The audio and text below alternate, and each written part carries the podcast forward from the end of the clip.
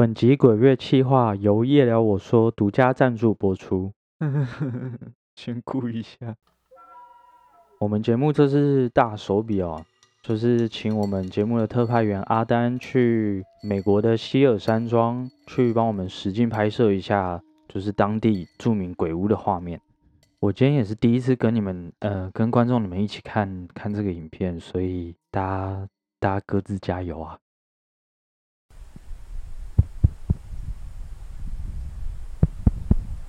开始了吗？开始了，哎，开始了，开始了。嗨，大家好，我是阿丹，大家都叫我大胆丹啦，因为我常去那种鬼屋的地方啊拍摄啊，还有我之前小时候也拍过什么鬼影堆堆堆呀，还是什么的，所以讲大胆丹大家应该比较知道啦。哦，讲太多了，讲太多了。好，今天夜聊我说特别拍阿丹，我来到美国的希尔山庄。大家有看到吗？就是我身身后那栋破旧的豪宅，这附近几乎都是树林，我真的不懂为什么会有人敢住在这个地方。不管了，我先过去看看。你们知道吗？像来鬼屋拍影片啊，你路上你一定要自言自语，才会觉得不那么可怕一点。我以前啊拍过很多鬼屋探险，但其实那都是假的啦。要不是为了钱，有时候还真的觉得良心有点过意不去。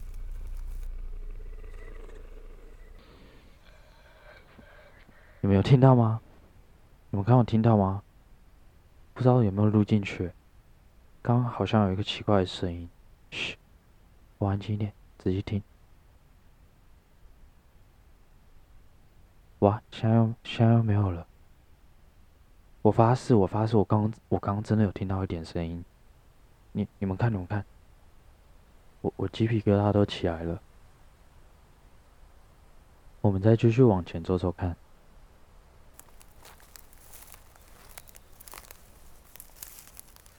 哇，这房子近看真的很大哎！我带你们绕一圈看一下它的外观。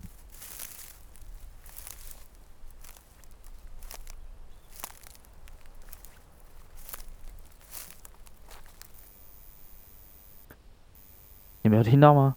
这次应该有听到了吧？应该有录进去吧？刚有很像电灯坏掉在闪的声音。要不是为了钱，我真的是有点想走了。没事的，没事的，做个心理准备，做个心理准备，继续往前走吧。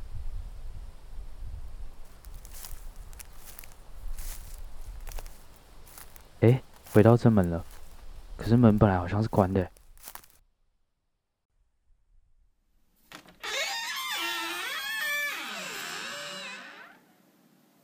干妈的，吓死我！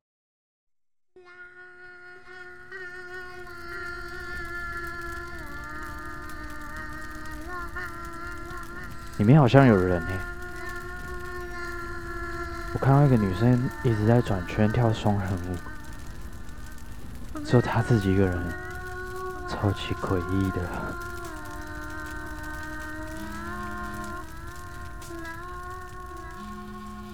该死，这里不是没有讯号吗？雨山，每次打来干嘛？他，他在你后面。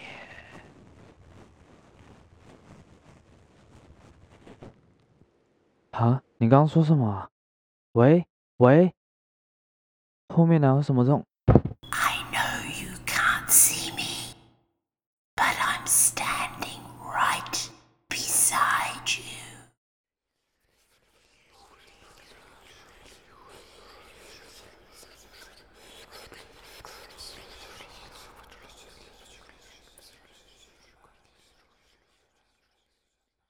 你以为你看到那个景象的时候你会尖叫？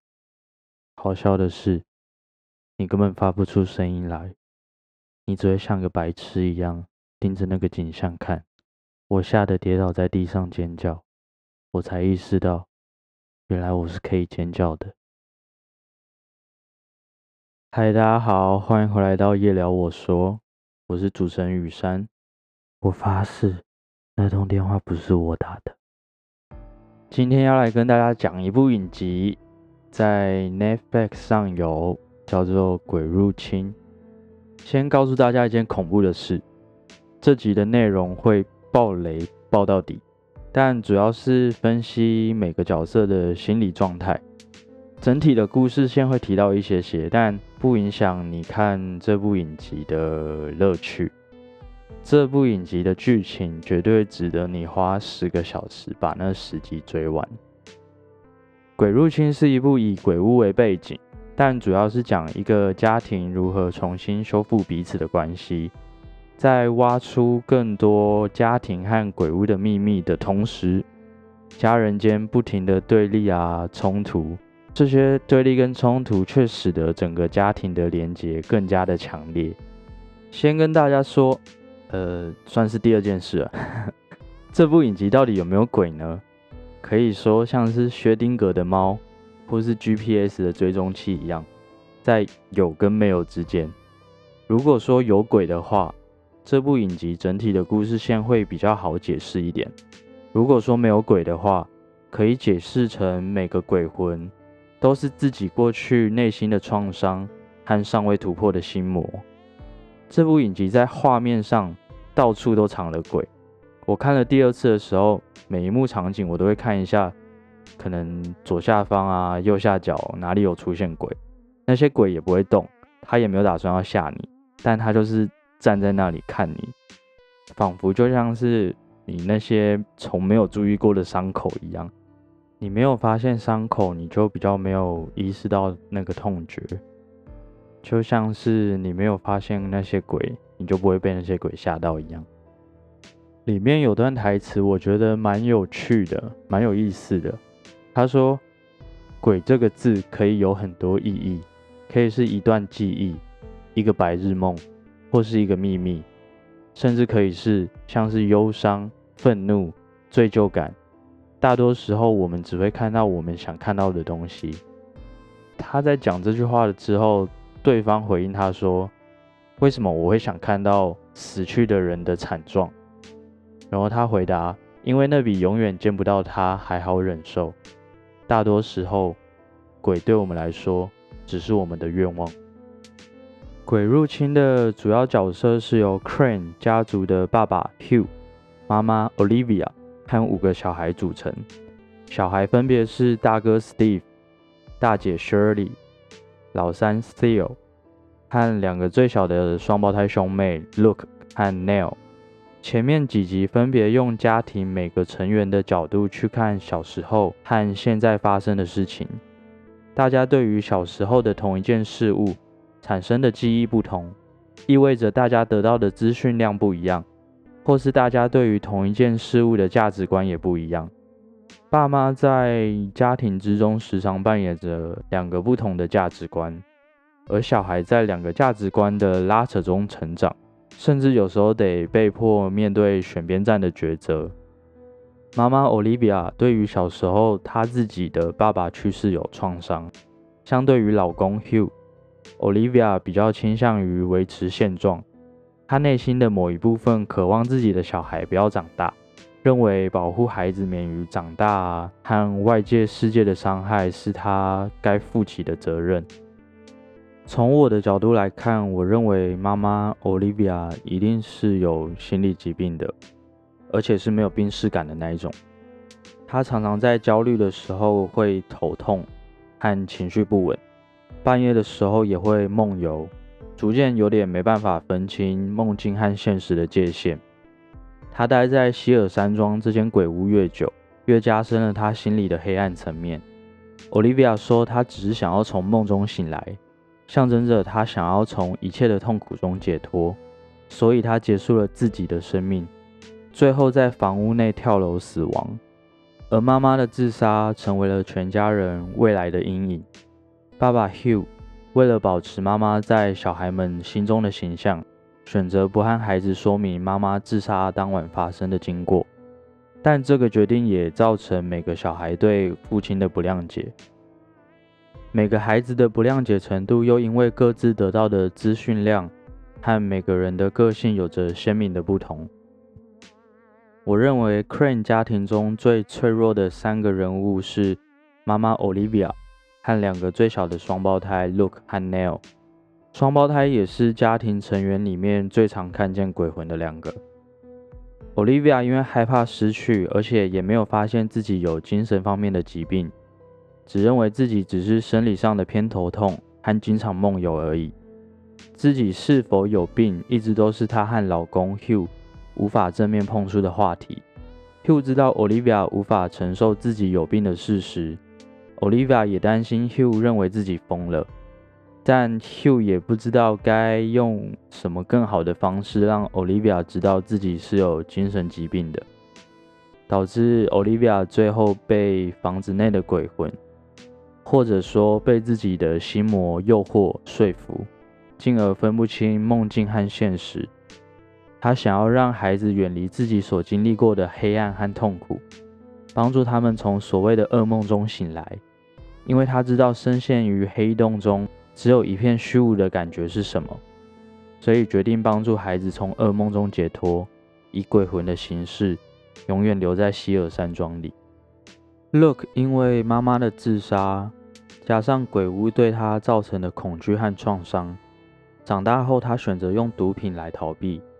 但他在心灵脆弱的时候，总会看见一位戴着高帽的老先生跟随着他。Anel 在小时候有一次忽然不见，他说他其实一直都站在原地大喊，但是没有人看见，也没有人听到。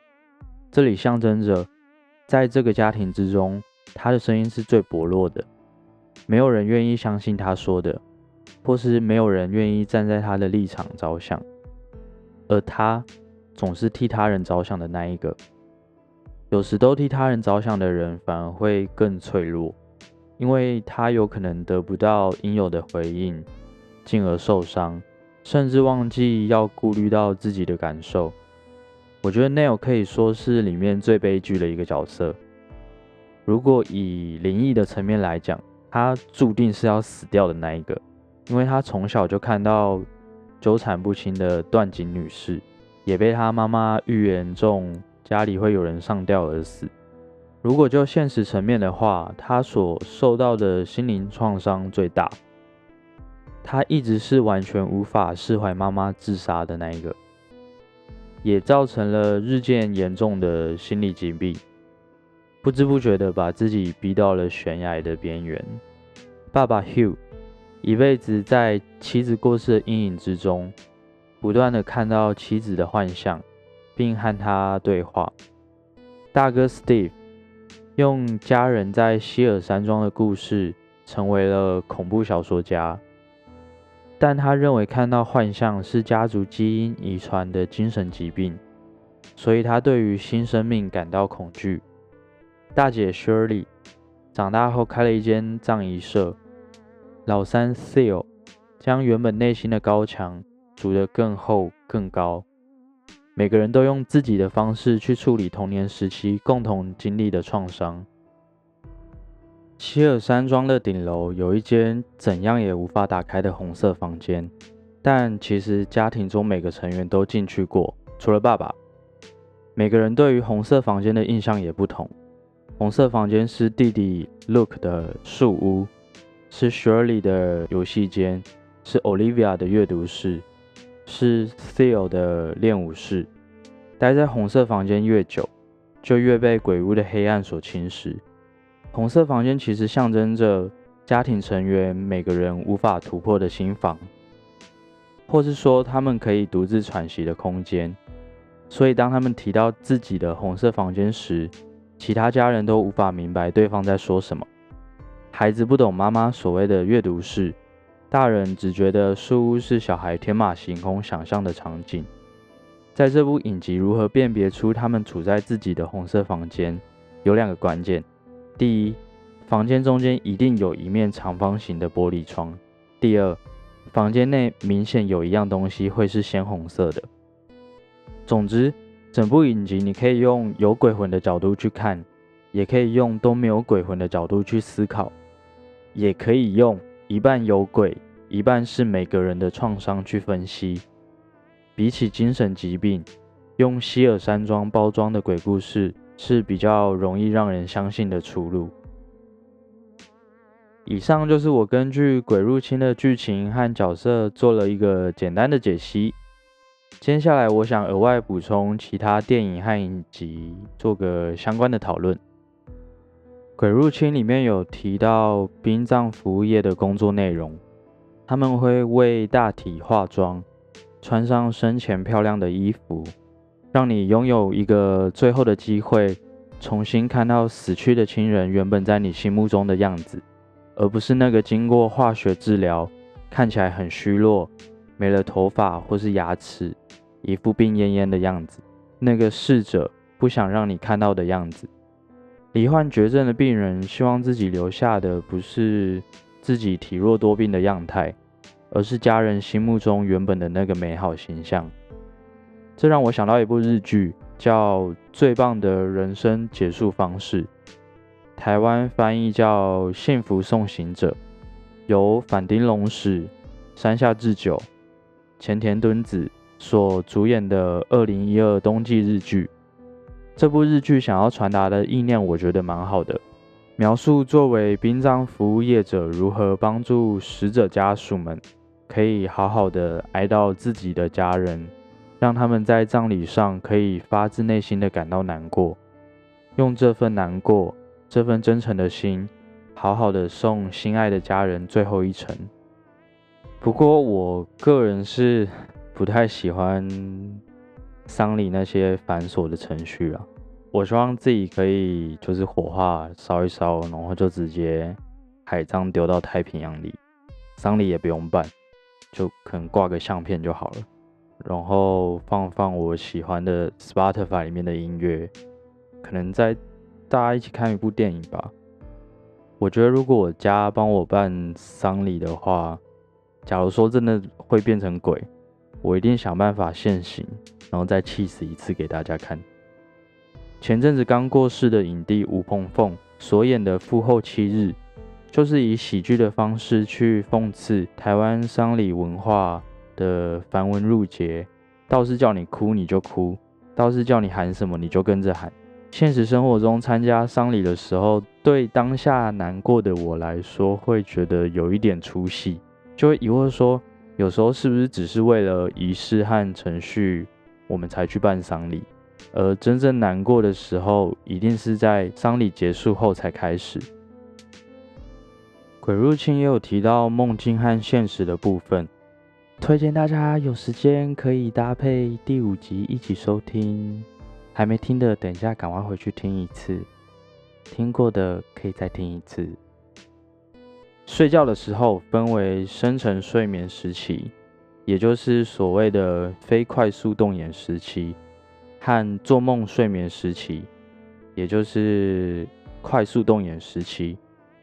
简单来说啦，就是你做梦的时候，你的眼睛会一直快速的移动。深层睡眠的状态下，大脑依然可以控制身体。肌肉仍然是可以运动的，但是当你在做梦睡眠阶段，大脑会让你的四肢处于瘫痪阶段，目的是为了避免你将梦境中的行为带入现实生活中。鬼压床就是有些人醒来的比较快，你的大脑某种程度上先醒过来，但还没唤醒你肌肉运作的机能，所以有时候要花好几分钟，身体才能开始动起来。有些人会在这时候看到幻觉，什么绿色的脸啊，还是什么的，因为梦境跟现实的界限被混淆了，所以你才会看到一些你在梦境才会看到的东西。像我在第五集也有提到，我有时候做梦会无法控制自己，梦到一个很生气、想要揍人的场景，我的身体也会不自觉的跟着出拳，然后揍了墙壁。我在想啦，应该就是。我因为心理病变产生生理病变的关系，而我的大脑在做梦阶段无法有效的让我的四肢处于瘫痪状态，所以我的药物成分有镇静的功能，让我在睡眠的时候可以更放松，睡得更沉一点。不然每次做一个梦就要醒来一次，真的是很累很麻烦的。这集就到这里结束啦。大家拜拜啦！晚上记得要盖被子哦。